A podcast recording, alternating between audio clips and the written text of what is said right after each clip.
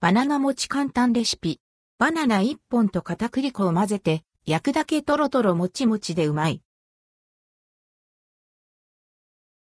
バナナ1本と片栗粉で、混ぜて、焼くだけ、簡単、バナナ餅のレシピです。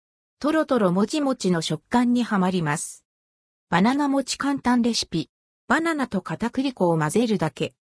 材料バナナ1本片栗粉大さじ2砂糖小さじ2。バナナはよく熟したものが好ましいです。作り方すべての材料を器に入れ混ぜ合わせる。バナナ1本分ならお椀やお茶碗でこと足ります。フライパンに薄く油を引き、ボウルの中身をスプーンですくって落とす。両面焼き色がつくまで焼いて完成。お好みでシナモンやココアなど振りかけると、より風味豊かに仕上がります。バナナ餅その味は？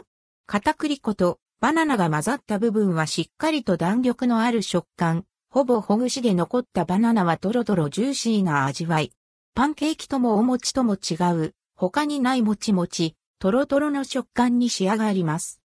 甘さは控えめだけど、温められて、バナナの風味が立つ分印象は甘め。それでも甘みが足りない場合は、チョコソースやメープルシロップ、ジャムなどトッピングしても美味しいですよ。ボリューム満点でバナナ1本分も食べればお腹いっぱいに。家にあるものであっという間に作れるので、バナナが余った時はぜひお試しください。